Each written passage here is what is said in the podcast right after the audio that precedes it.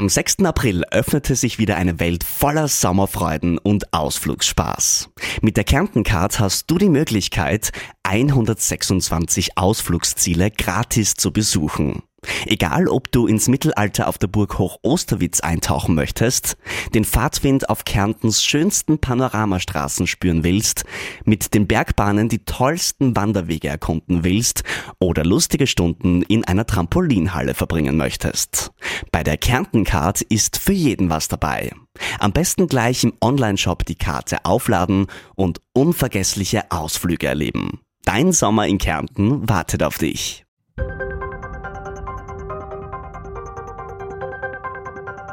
Wir haben gestern einige restriktive Maßnahmen beschlossen. Es sind Maßnahmen, die notwendig sind, die notwendig sind, um insbesondere ältere Menschen in unserem Land zu schützen. Es sind Einschränkungen für das tägliche Leben kann überhaupt nichts ausschließen. In der jetzigen Phase, in der Stufe 1, in der wir derzeit sind, nicht. Wie viele Stufen gibt's denn?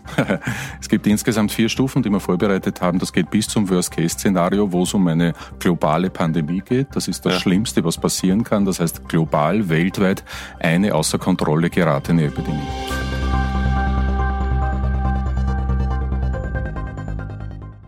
Was Sie soeben gehört haben, sind Zitate von Kanzler Sebastian Kurz und Gesundheitsminister Rudi Anschober.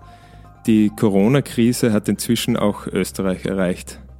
In diesem Podcast halten wir Sie zu den aktuellen Entwicklungen rund um das Virus auf dem Laufenden. Es ist Mittwoch, der 11. März 2020. Mein Name ist David Knees. Unser heutiges Thema die Ansteckungskurve. Wann ist der Höhepunkt der Erkrankungen zu erwarten und was bedeutet das für die Österreicherinnen und Österreicher in den nächsten Wochen und Monaten? Darüber sprechen wir nach den wichtigsten Meldungen dieses Tages. Jetzt äh, Ärztinnen, jetzt Pflegerinnen zu verlieren, wäre das Schlimmste, was passieren kann. Oder jetzt zu riskieren, dass Kinder, äh, dass Kinder die Opas und die Omas anstecken, äh, die die Betreuungssituation und die Betreuungsarbeiten übernehmen, wäre auch kontraproduktiv. Ja, hier zu hören war Gesundheitsminister Rudi Anschober. Er spricht die Absage von Schulveranstaltungen, was auch zum Beispiel Schulskikurse betrifft, an. Ähm, die Verunsicherung an den Schulen ist jetzt entsprechend groß, vor allem bei Schülern der achten Klasse. Die fürchten nämlich, dass es zu Schulschließungen kommen könnte. In diesen Wochen finden ja gerade die letzten mehrstündigen Schularbeiten vor der Matura statt. Dann wackeln wohl auch die Termine der Matura selbst. Die steirische Bildungsdirektion war gestern an ersten Schulen, um zu beruhigen. Die Präsentation von vorwissenschaftlichen Arbeiten könnten im Ernstfall jedenfalls verschoben werden. Schon am Dienstag wurden ja Schulen darüber informiert, dass sie sich auf eine eventuelle Schließung vorbereiten sollen. Elternvertreter fordern, dass in diesem Fall die Kinderbetreuung sichergestellt sein müsse. Sollten diese Schulsperren mehrere Wochen andauern, müsse man außerdem überlegen, wie mittelfristig die Bildung der Kinder und Jugendlichen sichergestellt werden kann.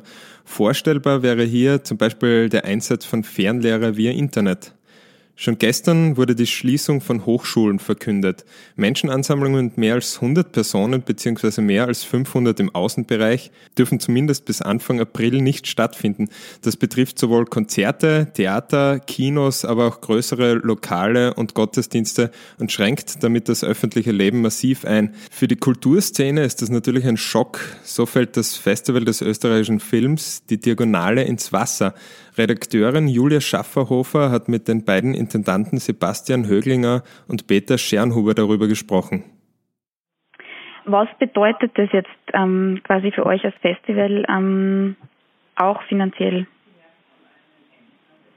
Das lässt sich wahrscheinlich jetzt ähm, zu diesem Zeitpunkt noch gar nicht so hundertprozentig ähm, ja sagen. Wir sind jetzt natürlich mit allen großen Fördergebern bereits in, in Kontakt und waren natürlich auch mit den Behörden in Absprache, um hier nicht vorschnell eine Absage rauszugeben. Also das ist ein sehr ähm, lange bedachter Entscheid und das war sicher auch nicht leichtfertig getroffen. Ähm, man muss jetzt mal schauen, ähm, was tatsächlich äh, passiert mit, mit den ganzen Steuergebühren, ähm, die jetzt äh, fällig werden, auch mit den ähm, Einnahmen, die nicht reinkommen. Wir sind jetzt gerade drinnen, quasi so eine Art Notbudget ähm, zu erstellen und einfach mal einen Überblick zu bekommen. Ist man für so etwas versichert?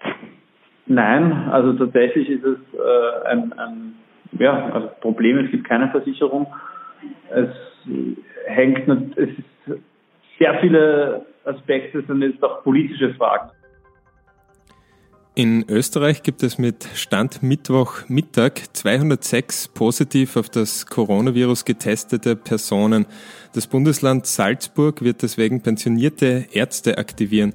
Konkret sollen diese zur Versorgung von Patienten eingesetzt werden, die medizinische Versorgung benötigen, sich aber in häuslicher Quarantäne befinden. Gute Nachrichten gibt es unterdessen aus China. Hier konnten 61.000 Personen das Krankenhaus bereits wieder verlassen. Sie sind genesen. Damit ist die Infektionskurve in China schon eher am Abflachen. In Österreich steht man noch am Anfang dieser Kurve. Und darüber spreche ich jetzt mit Gesundheitsredakteurin Sonja Krause. Sonja, wo steht man da in Österreich? Ist man noch ganz am Anfang dieser Kurve, dieser Entwicklung an neue Infektionen oder ist da schon ein Ende in Sicht? Ja, es ist genauso wie du sagst. Ähm, Experten sind sich einig, dass wir in Österreich erst am Anfang der Epidemie stehen. Das gilt auch für den Rest von Europa.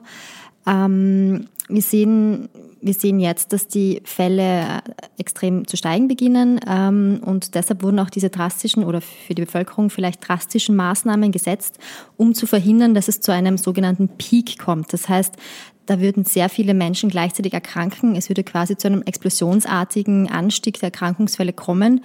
Und das würde natürlich äh, alle Kapazitäten in den Krankenhäusern überfordern. Es gibt nur eine begrenzte Anzahl an Intensivbetten und an Beatmungsmöglichkeiten. Das heißt, man muss hier dafür sorgen, dass nicht zu viele Menschen gleichzeitig krank sind. Also der Peak, wenn ich das richtig verstanden habe, ist der Höhepunkt dieser Kurve, die die Anzahl der Infizierten über, über den Verlauf der Zeit darstellt. Genau so ist es. Und es geht darum, diese Kurve flacher ansteigen zu lassen und dass diese explosionsartige Steigerung nicht innerhalb ganz kurzer Zeit passiert, äh, macht das für die Summe der Fälle insgesamt auch einen Unterschied? Ähm, genau so ist es, wie du es erklärt hast. Ähm, man versucht eben diesen Peak abzuflachen. Was das natürlich bedeutet, ist, dass zwar nicht zur gleichen Zeit, also dass zur gleichen Zeit weniger Menschen krank sind, was aber natürlich dazu führt, dass der Verlauf der Epidemie auch verlängert wird. Das heißt, ähm, das gibt es auch Berechnungen dazu, ähm, wie, das, wie das dann ablaufen könnte. Und dazu habe ich mich heute auch mit, äh, mit dem Infektionsspezialisten Heinz Burgmann von der Med-Uni Wien unterhalten. Ähm, jetzt haben wir da so schöne Graphen auch gesehen, äh, wo ja. sich der Peak eben verflacht, aber dafür mhm. natürlich ähm, es so aussieht, als würde das länger dauern, also es würde die genau. ganze Epidemie länger dauern. Ähm, ja. Kann man da schon ungefähr sagen, auf welchen Zeitraum wir uns einstellen müssen, dass uns das Coronavirus ja. beschäftigen wird? Also eigentlich nicht. Also, also es gibt beispielsweise eine Berechnung, die ist aus Schweizer durchgeführt hat, wenn man nichts macht, ja, dann mhm. würde der Peak beispielsweise im Mai da sein. Ja. Da mhm. wären aber extrem viele Patienten krank. Mhm. Jetzt geht es aber darum, natürlich das zu unterdrücken. Mhm. Und dann wird das Ganze natürlich länger mhm. sich ziehen. Ja. Also es kann sein, dass das dann wieder ein bisschen zurückgehen wird. Es gibt äh, Überle oder Berechnungen, dass das dann beispielsweise im Herbst wieder mehr werden wird. Mhm. Äh, also das wird uns ganz einfach über längere Zeit äh, begleiten.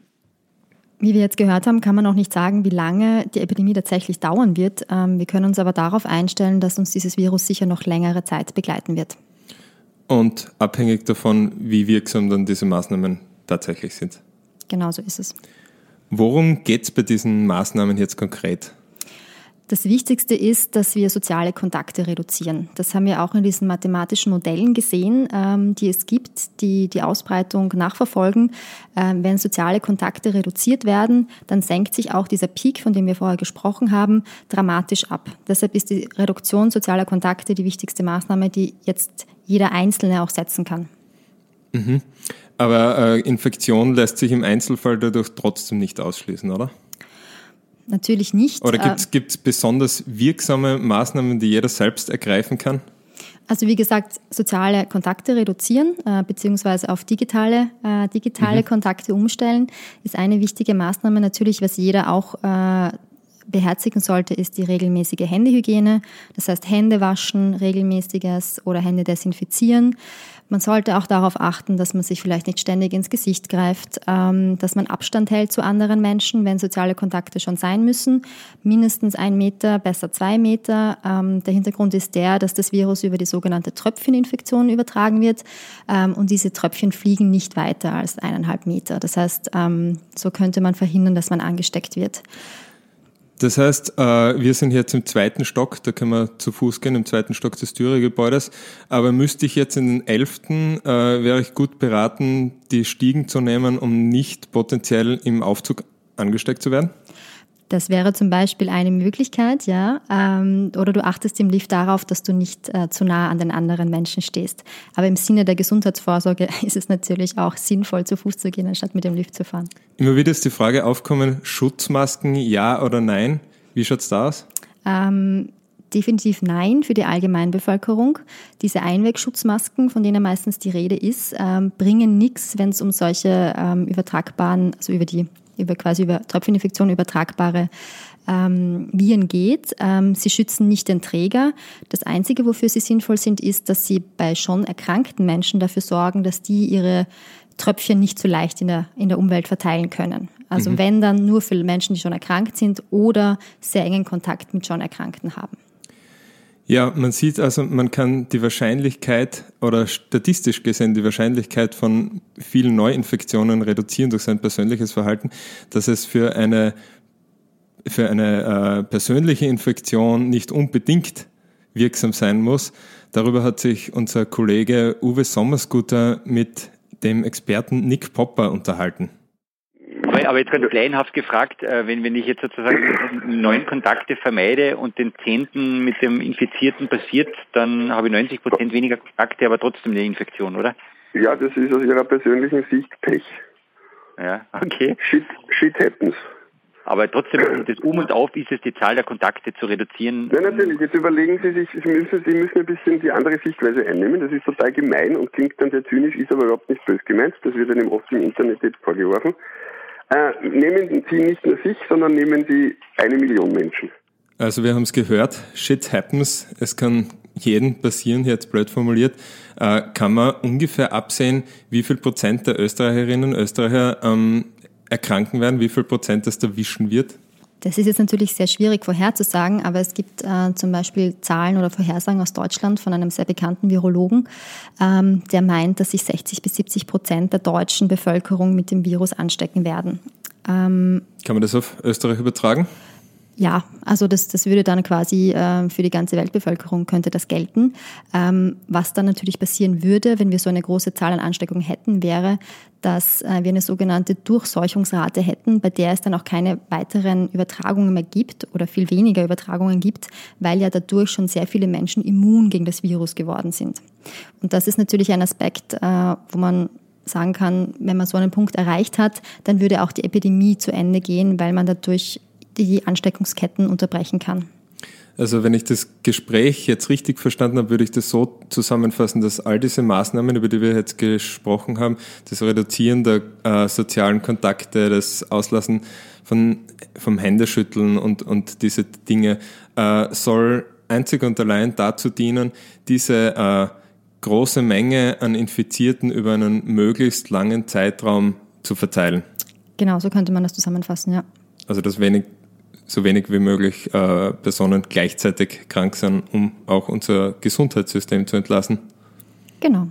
Genau, das wäre das Ziel, ähm, weil wir natürlich nur eine begrenzte Kapazität haben an, an Möglichkeiten, diese sehr Kranken. Wir reden ja, man muss vielleicht einmal dazu sagen, 80 äh, Prozent der Erkrankungsfälle verlaufen sehr milde. Das heißt, die sehen aus wie ein wie ein grippaler Infekt oder eine Erkältung. Aber es gibt natürlich einen kleinen Prozentsatz, etwa fünf Prozent, die intensivmedizinische Betreuung brauchen. Das heißt, die brauchen eine Intensivstation, die brauchen Beatmung, die müssen vielleicht mit Herz-Kreislauf-fördernden Maßnahmen versorgt werden. Ähm, und um diese äh, Gruppe gut, möglichst gut versorgen zu können, muss das Gesundheitssystem eben entlastet werden. Sonja, uns beschäftigt das Coronavirus natürlich nicht nur als Redakteurinnen, Redakteure, sondern auch als Menschen. Äh, wie geht es dir jetzt in der Arbeit damit? Äh, für uns ist es natürlich eine sehr äh, spannende, aber auch gleichzeitig sehr herausfordernde Zeit. Ähm, wir versuchen natürlich dieses Thema so gut es geht zu betreuen, die Menschen draußen zu informieren, immer mit den neuesten Informationen zu dienen, ähm, was natürlich ja, den Einsatz jedes Einzelnen bedarf. Also es gibt bei uns jetzt sehr viele äh, es sind sehr viele Leute, die jetzt einfach mitarbeiten, mithelfen. Es versucht jeder einen Beitrag zu leisten. Ähm, für mich persönlich ähm, ist es natürlich jetzt auch interessant, weil, weil in unserer Redaktion äh, auch das Thema Homeoffice aufgekommen ist. Wir versuchen auch, dass weniger Leute in unserem großen Newsroom sitzen. Ähm, das heißt, einige Kollegen arbeiten von zu Hause aus zu. Ähm, für mich persönlich ähm, hat sich noch nicht so viel verändert, abgesehen davon, dass ich natürlich auch versuche, Sozialkontakte zu vermeiden, nicht mehr in Öffis einsteige, ähm, große Menschenansammlungen meide. Nimmst du deinen Laptop, deine Arbeitsgeräte mit nach Hause? Genau, wir sind dazu aufgefordert, jeden Abend unsere Arbeitsgeräte mit nach Hause zu nehmen, weil wir natürlich nie wissen, was am nächsten Tag passiert. Und wir sollten ähm, quasi jeden Tag in der Lage sein, auch von zu Hause aus zu arbeiten. Ja, wir hoffen, wir bleiben Corona-frei hier in der Redaktion der Kleinen Zeitung. Damit sage ich danke, Sonja, fürs Gespräch. Ihnen danke fürs Zuhören und bis morgen beim Corona-Update der Kleinen Zeitung.